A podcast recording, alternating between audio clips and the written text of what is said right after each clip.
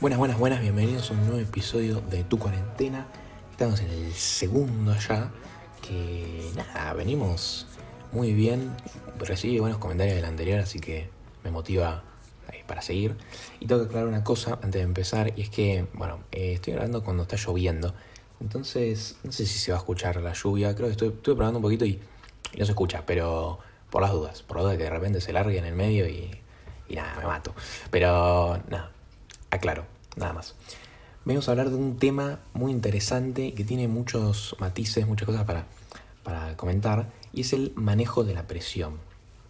Manejo de la presión que en estos momentos en los que estoy grabando, como que es muy, muy importante porque estoy en una época de finales, de exámenes, entonces creo que le puede servir a mucha gente. Y también a gente que nada, está trabajando o está haciendo algún deporte eh, de alto de alta competitividad, lo que sea. Y, bueno, como dije, es algo que nos atraviesa a todos, atraviesa en toda la vida y es muy importante aclararlo y mencionarlo. Por eso vamos a dar algunos consejos y vamos a ver algunas opiniones de gente que es experta en esto y también que ha vivido situaciones muy estresantes o con mucha presión y que las ha podido llevar a cabo de manera exitosa y nos va a dar una una opinión, un consejo que nos puede servir. Entonces empezamos. Empezamos con un programa eh, en España que se llama Plato Abierto. Creo que se llama Plato Abierto porque dice, el, tenía un acento en la O, Plato Abierto. Pero no sé si es un error o qué, así que lo voy a decir Plato Abierto. Es un programa que eh, estaba emitido en el 2015, justamente este episodio salió en el 2015 en el cual aparece un señor que se llama Fernando Álvarez, que es entrenador emocional y coach. Esta persona decía, daba como consejos, era un episodio bastante corto, en el que daba consejos sobre cómo manejar estas situaciones estresantes. Y dice algo que me pareció muy muy bueno, que es el tema de tomar las cosas con perspectiva. ¿A qué se refiere con tomar las cosas con perspectiva? Bueno, se refiere justamente a mirar el contexto, digamos, la situación completa y no una situación puntual a la que nos estamos enfocando, sino como a la vida en general también. Hay veces que nosotros como que, esto lo dice, lo dice él, como que vamos tan acelerados todos los días que nos enfocamos solo en mirar esa cosa que tenemos que cumplir. Pum, miramos sin, sin mirar alrededor, nos enfocamos en eso y nos centramos ahí y nada más.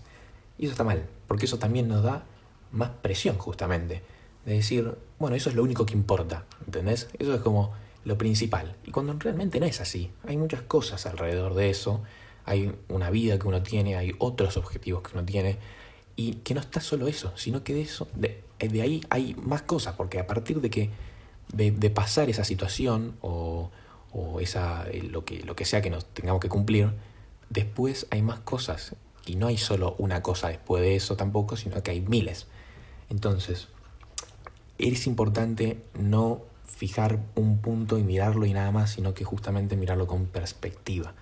Eso, que es tan importante que es lo único que vemos, tan importante es ese examen, esa, ese partido, ese encargo de trabajo que me mandaron, o si lo hago mal, tengo otra chance, si yo que sé, un examen, tengo un recuperatorio, o, me puedo preparar mejor, de mejor manera, no sé, eh, digo, capaz te preparaste excelente y, justamente es importante también, eso es otro punto que vamos a hablar después, que no es solo el, resultado, sino también el proceso, pero bueno, eso va después. Pero bueno, justamente también tiene que ver con no mirar solo ese punto fijo. Si yo voy a rendir un examen, que es solamente importante el examen de matemática que voy a rendir, el examen de biología que voy a rendir.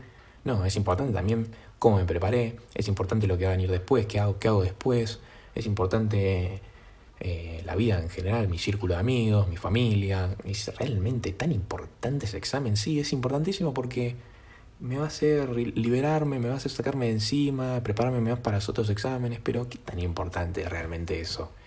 Es, eso, eso es clave para entender cómo a veces nosotros le damos más importancia y nos, capaz nos presionamos a nosotros mismos, porque vas y le dice al profesor, te dice el profesor eh, que capaz sí, que no pasa nada, vas a recuperatorio, eso, eso a veces te calma un poco. Que, que, el profesor como que, como que es esa, ese personaje, a veces como el villano que nosotros tenemos, depende si te cae bien o no, también eso hay que decirlo, pero que también justamente que otro le saque presión a tu asunto, muchas veces te ayuda. Pero, ¿por qué nosotros no le sacamos presión a ese asunto? Porque al final somos nosotros los que se van a afrontar a eso. Entonces, cuando nosotros estemos en el examen, por ejemplo, no va a estar mi amigo ahí o el profesor diciéndome, eh, nada, no es tan importante, tranquilo. Entonces, nosotros tenemos que encargarnos de eso, porque en la mente va a estar con nosotros en el examen. Entonces es importante mirar mm, todo con perspectiva. Y justamente es esto lo que va en el segundo punto de, este entrenador emocional que dice que eh, esta responsabilidad además que a veces le damos a, esta, a nosotros mismos para cumplir todo no es buena, que hay cosas que no podemos garantizar. Hay, hay ciertas situaciones que al no poder controlarlas, nosotros nos tenemos que enrollar mucho en eso, porque, por ejemplo, en un partido, trato de llevarlo a todos los ámbitos posibles, en un partido de fútbol, no soy solo yo el que juega, juega mi equipo, juega el rival, el árbitro, cómo, cómo se desempeñe. Entonces hay que garantizar lo máximo posible nuestro desempeño, que tampoco es completamente garantizable porque se ve afectado por un montón de factores. Entonces hay que, hay que centrarse en lo que nosotros podemos controlar. ¿Ok? Entonces, ¿en qué nos centramos? En entrenar, nos centramos en estudiar, pero también sacándole importancia porque hay otras cosas en la vida, más allá de, esa situación puntual en la que vamos a vivir.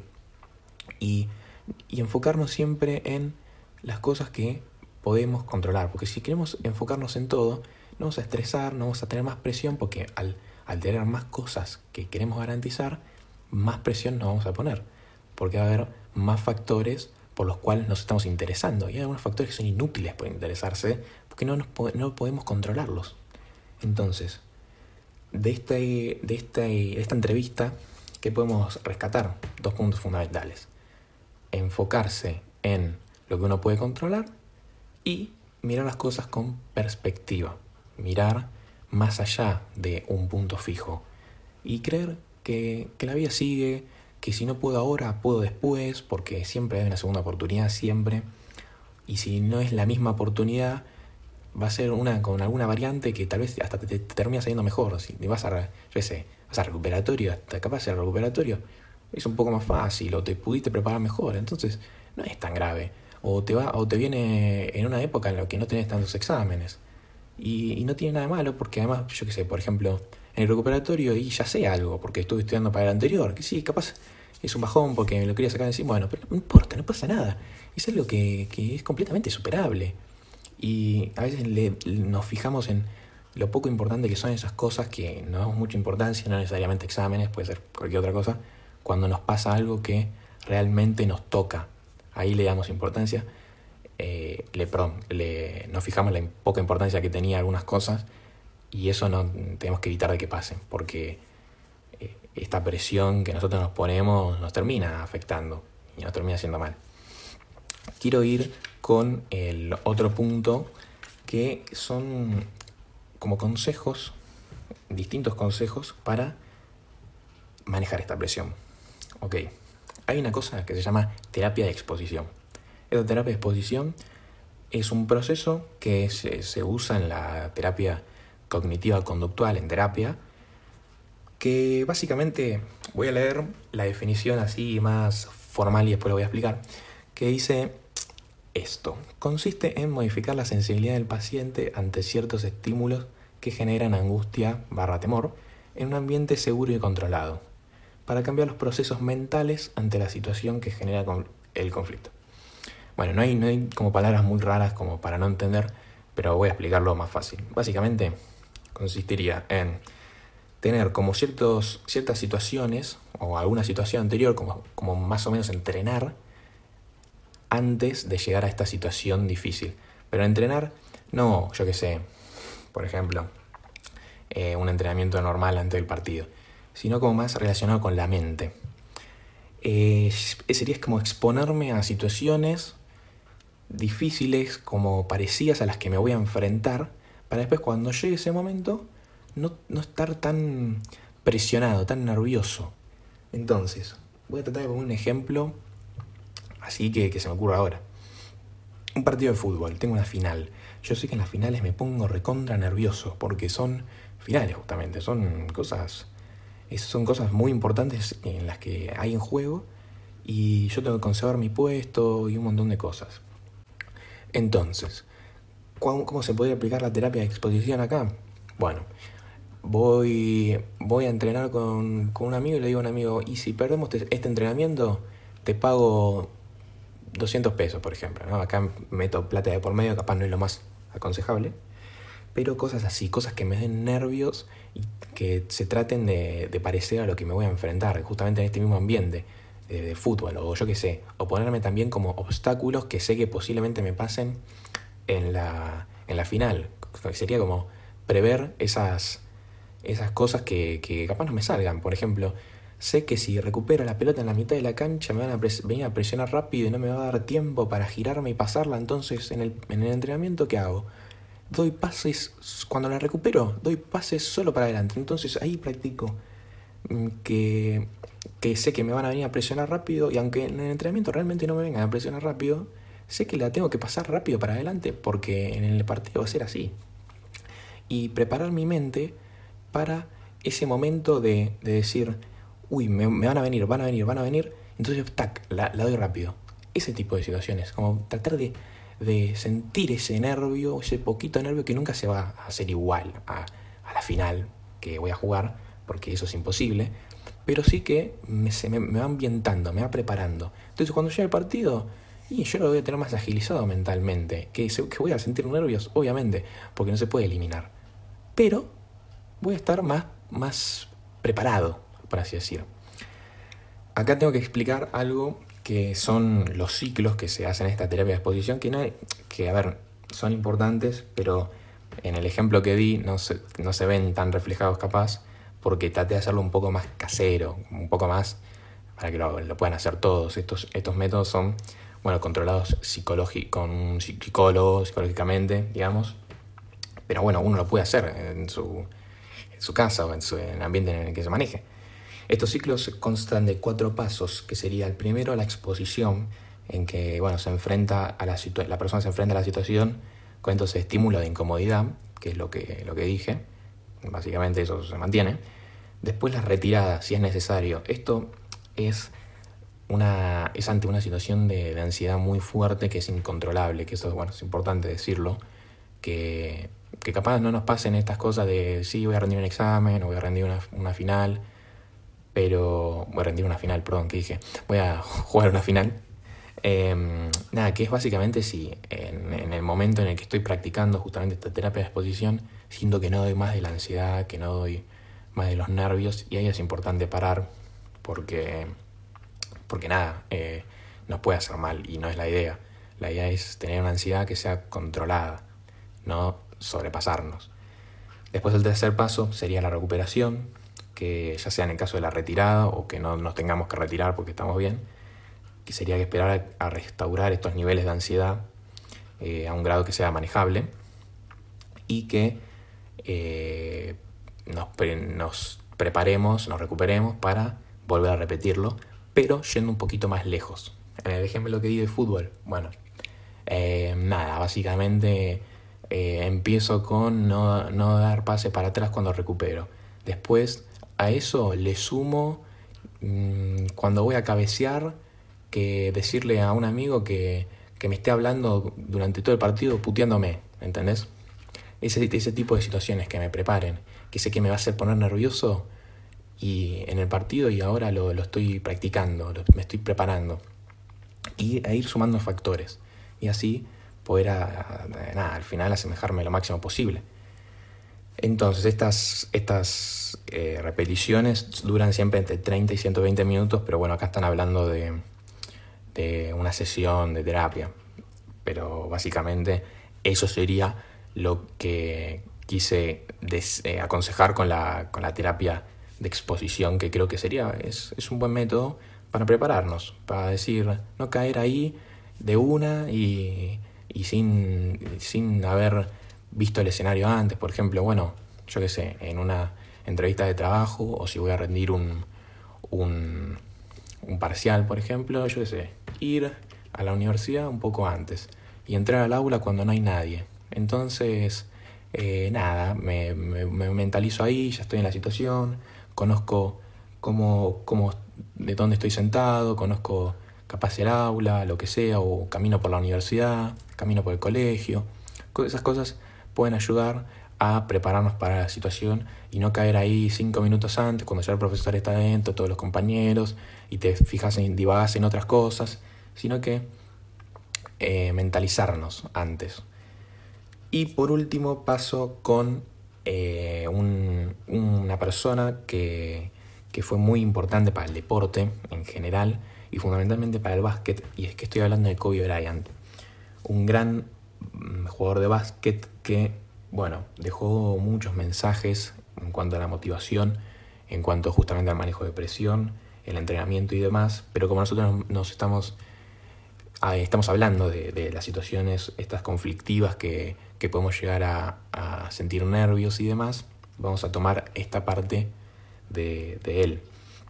Dice que todos al menos una vez fallamos, que cuando nosotros no lo logramos, no significa, significa que, que, no nos estamos enfrentando a ninguna situación que, que, no nos habíamos enfrentado antes. Cuando nosotros nos equivocamos en algún ámbito de la vida, o por ejemplo voy a ir al ejemplo del, del examen, cuando nosotros vamos a un examen que nunca hicimos mal eh, algún examen y no fue, tuvimos que ir a un recuperatorio o, o lo desaprobamos o cualquier cosa que nos haya salido mal, o sea, son situaciones que, ya las vivimos, que ya pasamos y que, significa que, que por qué no las vamos a poder volver a, a, vivir y, no, y vamos a poder salir bien como estuvimos ahora y llegar a este, hasta llegar a este momento.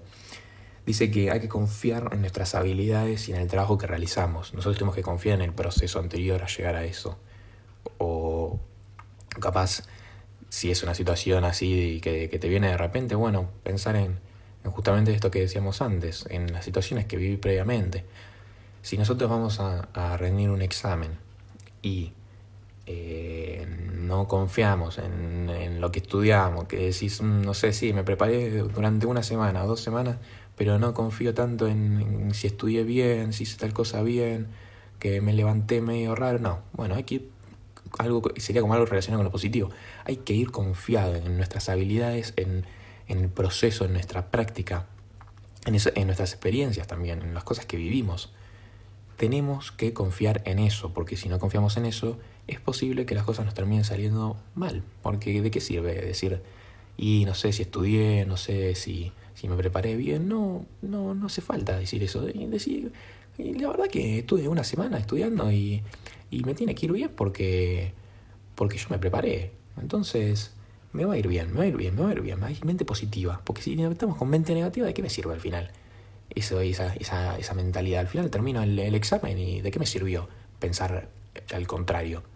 No, uno tiene que pensar bien para tratar de rendir bien, ese, el pensamiento también forma parte del, del, estudio. Entonces, tenemos que ver el, el, estudio no solamente como muchas veces memorizamos o tratamos de aprender, sino como una cadena que se une con lo que nosotros percibimos de lo que estamos haciendo.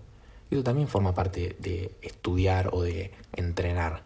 Lo mental, a veces nos olvidamos de que, de que es importante también eso. Entonces, una buena práctica sería ver al estudio como, sí, me aprendo el temario, me aprendo lo que va para el examen, pero también aprendo a cambiar mi pensamiento sobre cómo voy a rendir.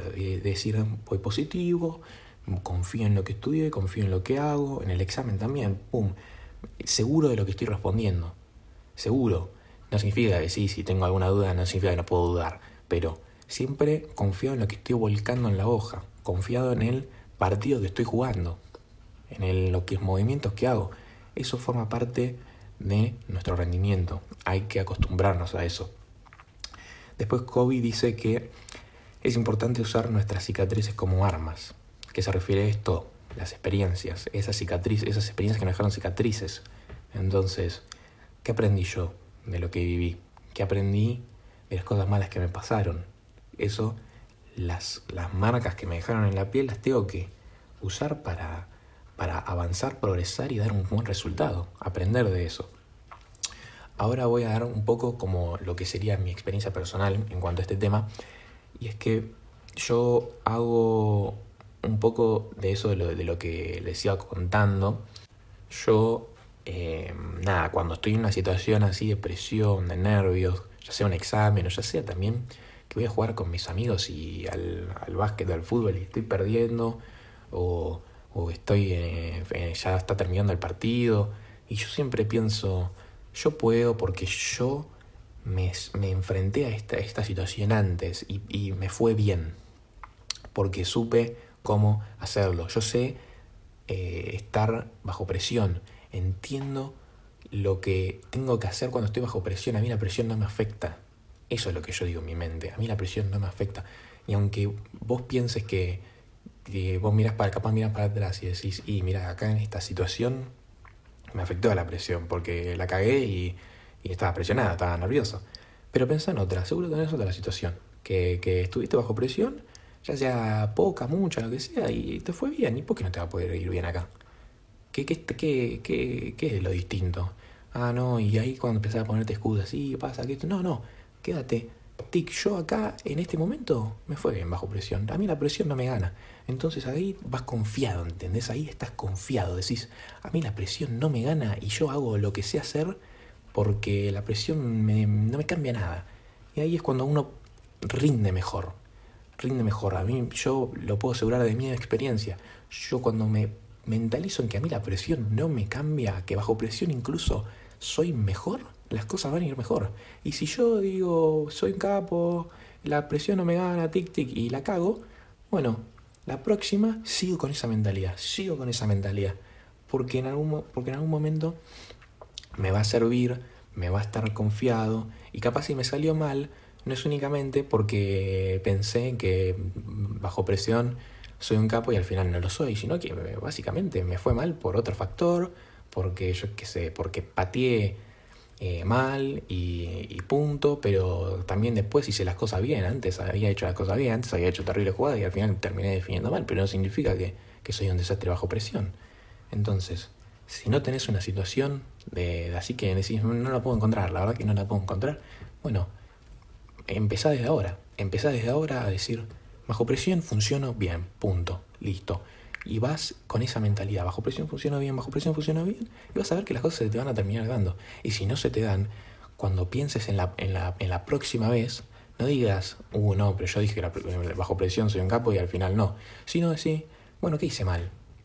¿Qué hice mal que no pude resolver esto mientras estaba en presión? Real, em, realmente pensé, realmente me lo creí que puedo manejar la, la presión, esta situación conflictiva. Y seguí, seguí con esa mentalidad, seguí con esa mentalidad y trata de ser positivo, que era lo que decía antes. No te no, no, ¿qué, ¿qué, vas a hacer siendo mejor? ¿Qué resultado vas a tener eh, mejor? Si sos positivo o si sos negativo. No, si sos positivo, porque si sos negativo te tiras abajo vos mismo. De decir, no, no lo puedo hacer, no sé, empiezas a dudar. No. Y si sos positivo, vas más con firmeza, pisás duro. Eso es lo importante. Y eso es lo que quería dejar en claro con el episodio de hoy. Espero que les sirva porque estamos en una época de, mucha presión, ya sea por finales, exámenes, eh, trabajo, deporte, lo que sea. Entonces espero que les haya servido, que nos acompañen en el próximo episodio y que nos dejen alguna sugerencia en el mail, que entren a la página, que se basa también en esto, en nuestras cosas, en las distintas cosas que nos pasan. Hay un montón de gente que también está respondiendo y nos pone muy felices y gente que se abrió mucho y que nada, tiene, se ve que se nota que hay un montón de gente detrás dispuesta a ayudar porque siempre hay alguien para, para darnos una mano. Así que nada, espero que nos acompañen el próximo episodio y que vaya todo excelente. Chau, chau.